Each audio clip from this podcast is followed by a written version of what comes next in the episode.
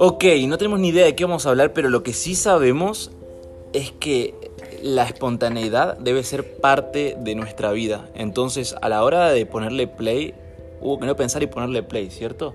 Quiero saber qué representa la espontaneidad en tu vida y, ese rasgo característico en tu persona, Ferfida, que ha marcado. Ese me lo cortó ahí y pensé que venía al remate, gente. Ok, aquí perfida. La espontaneidad en mi vida fue aprender a escuchar como esa intuición, ¿no? O sea, ese primer impulso que, tenemos que muchas veces como que lo tapamos con pensamiento, con mente. Y, cuando lo sigo, se abren puertas súper hermosas. O sea, cuando decreto, cuando digo espontaneidad, ¡pum! Me sale así, se abren muchas más puertas. ¿Y qué momento, en e, o sea, ahora se te viene a la mente que si no hubiese sido por la espontaneidad, no hubiese abierto puertas que hoy en día sentís que te construyen como persona o te trajeron a donde estás vos ahora? La espontaneidad que se me vino así, primera, así que me dijiste, fue irme a las leñas. Me fui tres meses al medio de la montaña, mm, menos 14 grados, o sea, jamás había estado tanto tiempo en un lugar así. Y eso fue como el despertar de decir, ok, ¿quién soy sin todo mi, mi, gente, sin mi familia, sin nada de lo que conozco, ¿no? Y, ese primer tipo de impulso eh, me llevó a, estar hoy acá, a estar en Tulum, definitivamente. ¿Por qué? Porque me pregunté quién era María Fernanda Fida sin todo eso y hoy me pregunté lo mismo al venir a Tulum y fue ah. como súper lindo de decir, ok, joder, tipo, no necesitamos absolutamente nada, o sea, todo lo que pueda construir con mis manos, con mi mente, es lo único que necesito. Y mi pregunta es, ¿cómo fue ese momento exacto antes de tomar la decisión? Porque vos me estás hablando de espontaneidad, como que tomaste una decisión rotunda, pero antes de eso, vos eh, rompiste como un status quo que tenías en ese momento, ¿no? Total. Y, cómo era ese status quo y cómo fue a partir de, esa decisión? Se me llenó el culo de preguntas, amigo. o sea, así tal cual. Tipo, mi, mi, mi, intuición me decía, andate, o sea, es ahora, tipo, ya está, cortá con lo que tenía, yo tenía una marca, estaba establecida, pero me había separado de mi socia, entonces estaba como en un momento en el que decía, si me quedo acá, no le veo como, no le veo, no le veo. Y ahí fue como, bueno, me voy a las leñas a, probar algo completamente diferente y a valerme por mí misma. Y, y, esa, esa sensación de que a pesar de que tenía un montón de preguntas de qué carajo voy a hacer, tipo, joder, y empezar a moverte, digamos, a hablar con gente, a conocer gente, a expandir redes, a ver qué energía vos podés llevar a los lugares fue lo que me despertó el decir, ah, ok, se puede crear en cualquier parte del mundo y yo puedo viajar mientras trabajo, mientras hago plata, pero sobre todo mientras vivo experiencias increíbles. O sea, eso fue lo que realmente me despertó. Tremendo. Y ahora, además, también tenemos la participación del señor Glow Experience, que realmente eh, siento que es súper interesante ver la visión de un artista, ya que el arte se rige mucho de esta cualidad de espontaneidad y fluir, ¿cierto? Entonces, te hago exactamente la misma pregunta. ¿Cuál es el momento que se te viene a la cabeza que cambió todo y que hace que hoy te encuentres aquí sentado en este momento? Pero ¿cuál fue esa decisión espontánea que, que marcó la diferencia? Bueno, básicamente el día que yo tomé la decisión para vivir del arte y de mis habilidades fue en el momento que decidí ser un hombre libre, por así decirlo, en cuestiones de trabajo, en cuestiones de, de oficina, en cuestiones de, de rutina. Yo pensaba que el arte me iba a dar cierta libertad de vivir en donde yo quisiera, a la hora que quisiera y con quien yo quisiera. Así que ese momento que yo tomé la decisión fue un momento clave en mi vida cuando yo perdí la vida de mi abuela y yo decidí transmutar esa energía en pasión. Así que ese dolor que yo sentía por la pérdida de mi abuela y los problemas familiares que estaban pasando en base a la pérdida de mi abuela, eh, pude decir y pude terminar que ha sido lo que me ha llevado hasta acá. Y gran parte de lo que me mantiene haciendo esto es que me gusta, me gusta el poder inspirar a personas a que también puedan vivir de, sus habilidades y sus talentos. Y hoy en día mi propósito es ese, el inspirar la vida de millones de personas que a través del arte y las habilidades sociales puedan vivir la vida de sus sueños y encontrar ese artista que, está oculto en, sus vidas. Así como tú también, Jairo, sabes que dedicamos a algo muy similar y por eso es que conectamos tanto tú y yo porque somos artistas multidisciplinarios y nuestra, nuestra pasión y propósito siempre ha sido el inspirar y ayudar a otras personas a que también puedan encontrar su artista interno. Así que sí, mi mayor consejo sería que no te la pienses tanto, que pienses más en los precios, en los precios que tienes que pagar en vez de el, el, el, que va, el que va a pasar, ¿sabes? Que tome la decisión que salgas de, tus, de tu zona cómoda y que rompas esos paradigmas mentales que te tienen atado a tu familia, a tu padre, a tu madre. Despréndete de ellos, sal de casa, busca nuevas oportunidades, aprende el arte de la venta, de la seducción y emprende el vuelo. Así que ese es mi consejo para ti esta noche. Si nos estás escuchando en este podcast, pues espera el próximo que seguro va a estar de puta madre. Brutal. Y bueno, yo compartiendo el momento que recuerdo que decidí no pensarlo mucho, fue un momento donde eh, yo había sucedido algo muy loco.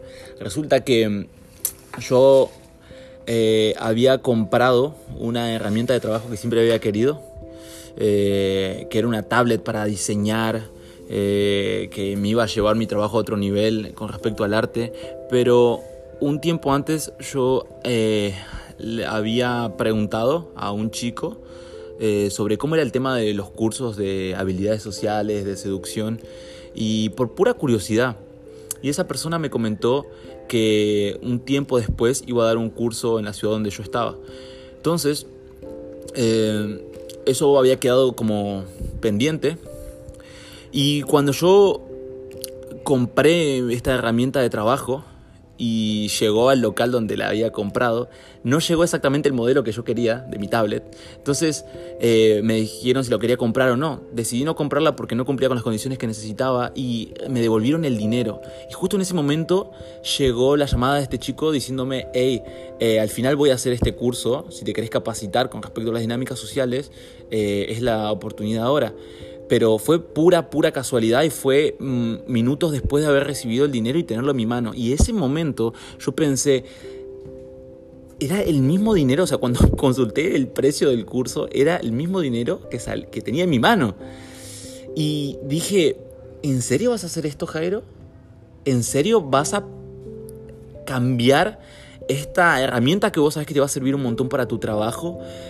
Pero la vas a cambiar por algo que es totalmente intangible, que tal vez eh, no le puedas sacar jugo, que tal vez eh, que, no es un objeto material. Y decidí tener un acto de espontaneidad y dije sí. ¿Por qué? Simplemente porque no sé cómo va a cambiar mi vida a partir de este entrenamiento. Sí sé cómo va a cambiar mi vida a través de esta herramienta. Y ese, en ese caso fue increíble porque luego de haber tomado ese entrenamiento, que les juro que fui con ojos ciegos y realmente tenía mucho miedo de que me estafen, eh, al haber invertido en mi cabeza, realmente cambió todo en mi vida. ¿Por qué? porque mi visión sobre mí mismo cambió, mi autoestima cambió, mi forma de valorarme cambió y a partir de eso empecé a subir mis estándares y cambiar... Eh, tuve muchas más herramientas para después comprarme eh, esa tablet que, y, muchas otras cosas. Pero evidentemente si no hubiese arriesgado eh, a algo intangible, si no hubiese invertido en mi cabeza, hoy no estaría aquí y no hubiese descubierto una nueva pasión que me dio las más grandes felicidades y que es lo que hoy en día me hace estar rodeado de personas como ustedes. Entonces, definitivamente ese fue un momento hermoso mi vida porque gracias a ese riesgo descubrí una nueva pasión, descubrí una parte de mí que no sabía que existía. Aquí al lado tenemos a la señorita Serena del Mar y me encantaría saber tu opinión con respecto a la espontaneidad. ¿Qué momento clave en tu vida tomaste esa acción de espontaneidad que transformó tu vida y marcó un antes y un después y que hizo que hoy estuvieses aquí. ¿Qué decisión que no pensaste demasiado? Ok, fue en un momento en que, como muchos otros momentos de mi vida, me estaba preguntando, bueno, ¿y qué voy a hacer? ¿Qué va a ser de mi futuro? ¿Qué va a ser de, de mí? ¿Qué, ¿Qué persona voy a construir? Y había regresado a Italia, mi país de origen, después de tres años afuera. Eh, bueno, un poquito más en realidad, pero tres años sin regresar, básicamente sin vivir allá. Y estuve un, par de meses con mi familia y luego de ahí empecé a, sentir como las ganas de, volver a viajar, de volver a conocer otro país y de, volver a empezar todo de cero, básicamente. Eh, llegar a un país, conocer su cultura, conocer su gente, eh, encontrar un trabajo para luego ahorrar dinero y empezar a viajar por el país eh, en donde iba a vivir. Y bueno, empecé a buscar, a buscar opciones y ahí de repente salió un anuncio de una agencia turística que, trabajaba en todo el mundo y fui a hacer tres días de formaciones con ellos y al final Básicamente me contrataron, pero como animadora, nada de lo que yo tenía pensado hacer nunca en la vida.